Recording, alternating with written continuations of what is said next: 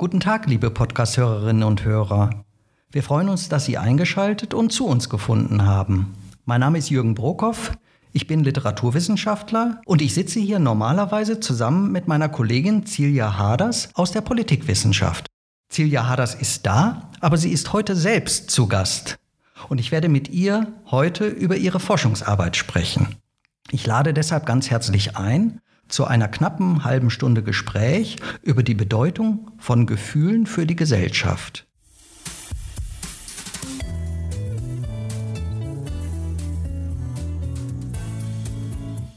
Sie hören More Than a Feeling. Gefühle und Gesellschaft. Ein Podcast des Sonderforschungsbereichs Effective Societies, Dynamiken des Zusammenlebens in bewegten Welten.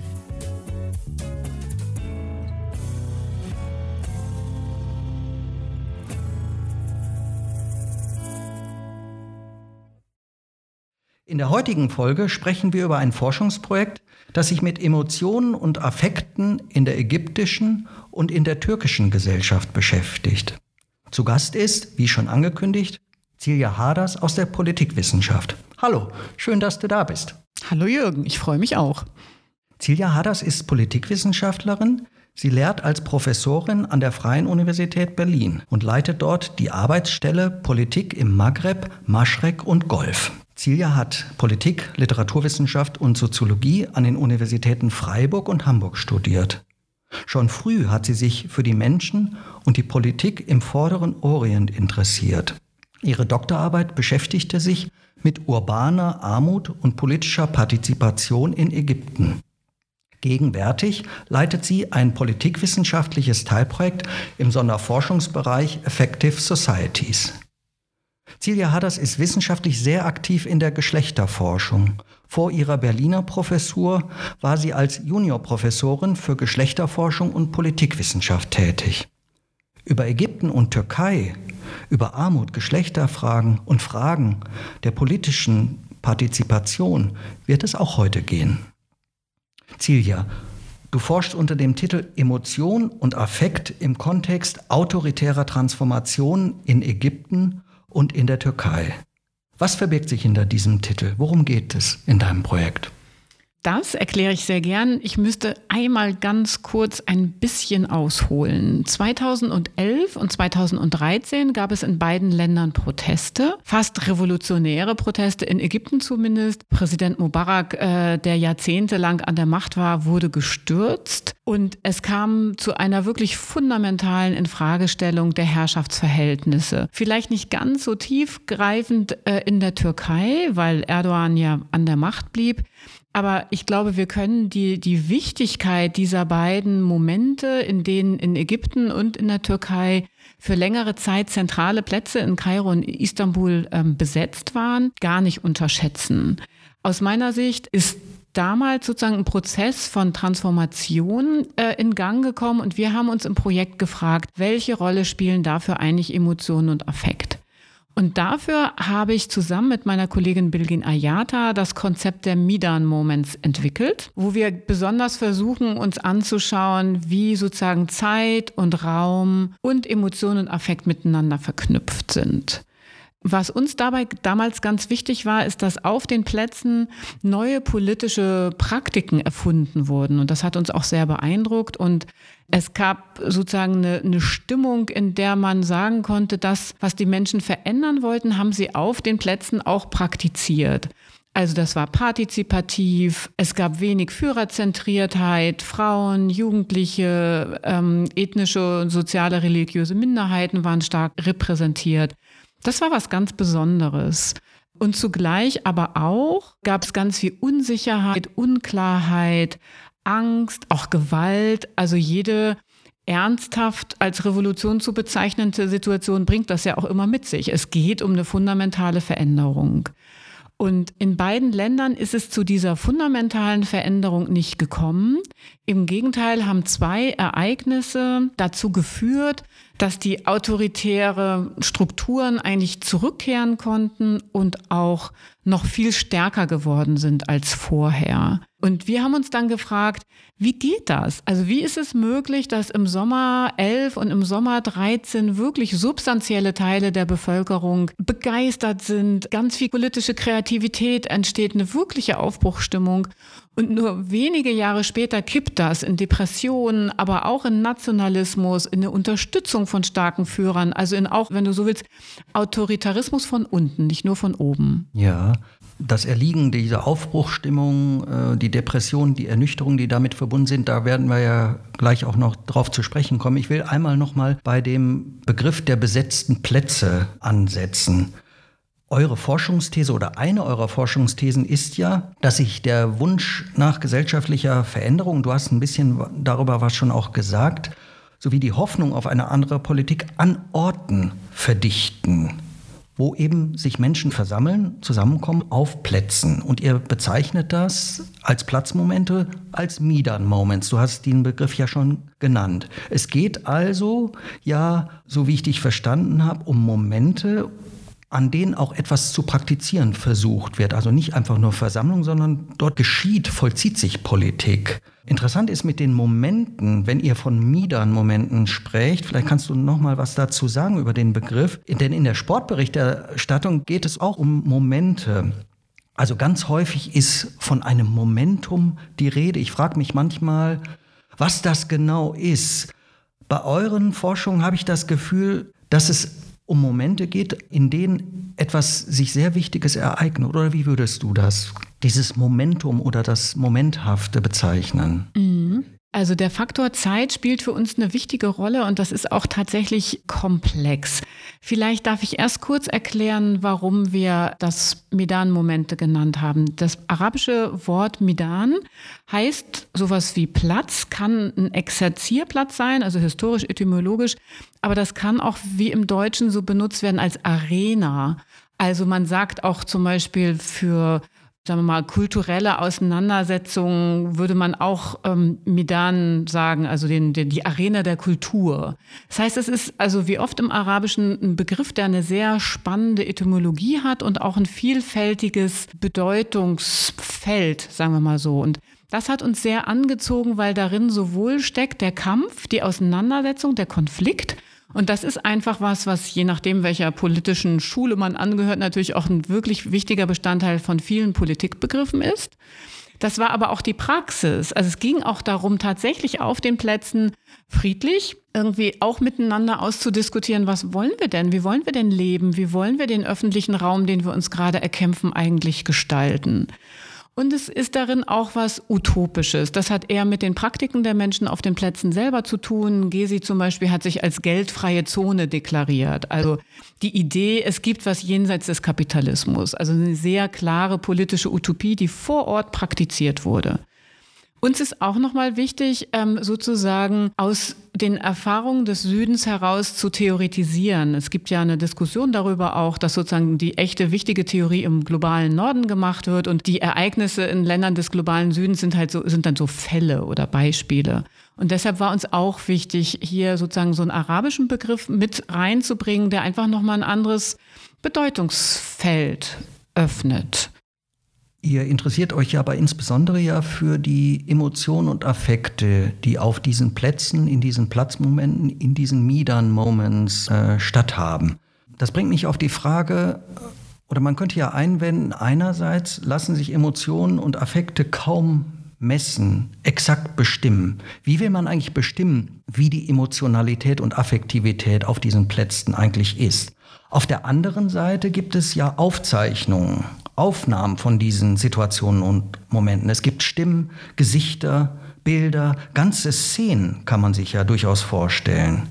Wie geht ihr als ForscherInnen mit diesem Material um? Oder wie kann man überhaupt den Emotionen und Affekten auf die Spur kommen? Und sei es sozusagen über Aufnahme und Aufzeichnung, Medien, Medialität?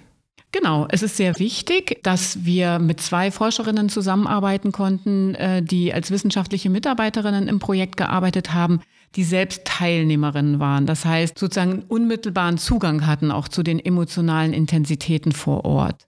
Aber wir haben auch festgestellt, dass Emotionen und Affekt ein ganz toller Fokus sind für die Forschung, wenn wir mit Menschen später über ihre Erlebnisse sprechen. Das Interessante ist, dass gerade in so unglaublich turbulenten Zeiten viele Interviewpartner jetzt Details und Abläufe und Daten schnell durcheinander bringen. Aber was die Leute nie vergessen, sind ihre Gefühle. Das heißt, jede Erinnerung ist auch durch die Gefühle quasi strukturiert, wird durch Gefühle erinnert. Und insofern war das eigentlich für uns auch überraschend, ein ganz toller Zugang, um mit Aktivistinnen und Aktivisten ja deutlich nach den Ereignissen ins Gespräch zu kommen und auch auf eine sehr prägnante Art und Weise. Das andere, was uns wichtig war, ist ähm, sozusagen, dass wir in den Interviews auch gemerkt haben, über Emotionen wird gesprochen. Da gibt es auch Emotionswörter und Leute sagen, ja, da hatte ich Angst oder da ging es mir schlecht oder das hat mich deprimiert oder begeistert. Und dann ist ja immer ein bisschen die Frage so, die Affekte, wie kommen wir denen so auf die Spur? Und das hat mich auch sehr beeindruckt, wie manchmal, wenn Leute zum Beispiel angefangen haben, von so Gewaltszenen zu erzählen, wie sich auch im Interview wirklich die Atmosphäre verändert. Also man sagt das ja manchmal, ne? so die Raumtemperatur sinkt. Also, dass das absolut möglich ist, auch durch Narrative nochmal sozusagen so einen Rückgriff zu erhalten auf Stimmungen, körperlich sich vermittelnde, unmittelbare Intensitäten, die die Menschen erlebt haben. Und wir haben deshalb versucht, unsere Interviews selbst auch als so affektive Dynamiken zu erfassen, in denen einerseits wichtig ist, was gesagt wird und wie, aber auch worüber geschwiegen wird.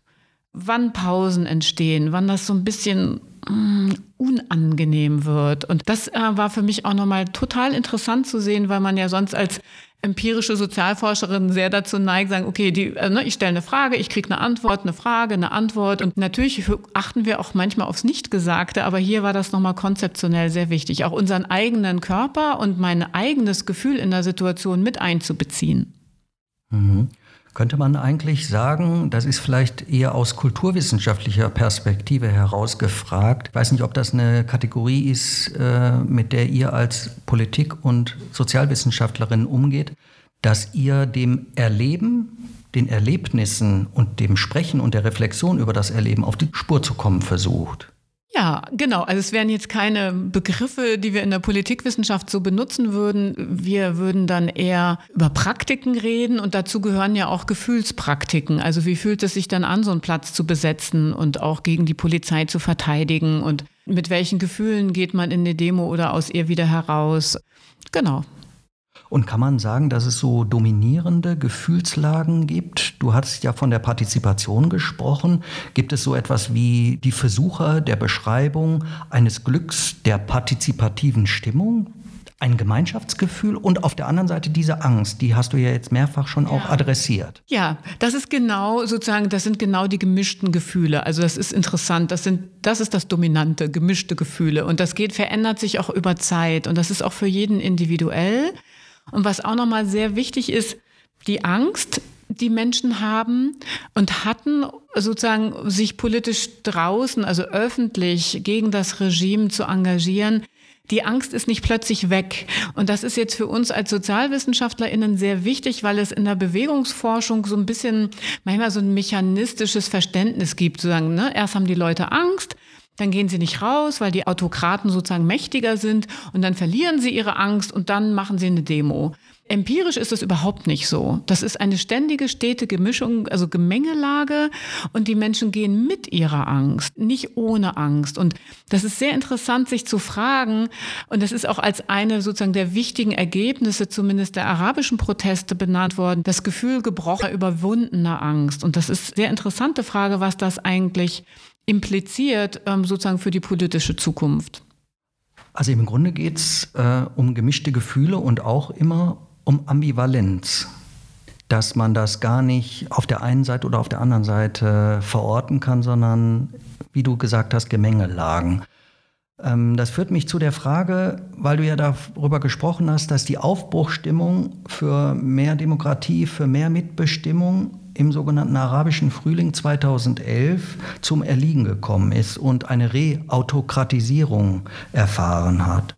Und autoritäre Politiker als Sisi und Erdogan wären jetzt ja vielleicht äh, als Namen zu nennen, dass sie unter ihrer Führung die autokratischen Regime das Blatt zu wenden versucht haben. Und wie ist das eigentlich? Haben die sich dann eigentlich auf dieselben Plätze, auf dieselben Momente irgendwie gestürzt oder die irgendwie umzudeuten versucht? Und wie sehen solche Umdeutungsversuche dieser Plätze und Momente aus? Was habt ihr dazu gefunden? Also beide machen das, aber in unterschiedlicher Intensität. Und es ist mir auch nochmal sehr wichtig zu betonen, dass wir jetzt gerade als Politologen und Politologinnen gibt es halt so, so, eine Grundidee, okay, autoritäre Herrschaft, das ist sehr gut erforscht. Das funktioniert über Repression, Dominanz der Exekutive, also sehr starke Führerorientierung. Kooptation, also dass man sich sozusagen die Opposition so ein bisschen kauft und wen man sich nicht kaufen kann, den steckt man ins Gefängnis und äh, man äh, führt die gesamte Presse zusammen. Also dass das ist alles gut erforscht und das erleben wir in der Türkei und in Ägypten. Und zugleich, und das wäre jetzt unser Punkt, müssen sich die neuen und alten Herrscher unglaublich anstrengen, um das politische Potenzial, was 11 und 13 sozusagen losgetreten wurde, wirklich wieder einzuhegen. Das ist überhaupt kein Automatismus. Es ist keine Notwendigkeit, dass sozusagen auf jede Revolution auch die Konterrevolution folgt, sondern das sind ziemlich umkämpfte Prozesse, in denen auch ähm, Herrscher sehr unterschiedlich agieren. Und da gibt es jetzt auch einen großen Unterschied zwischen Al-Sisi und Erdogan. Erdogan ist ein unglaublich begabter Redner.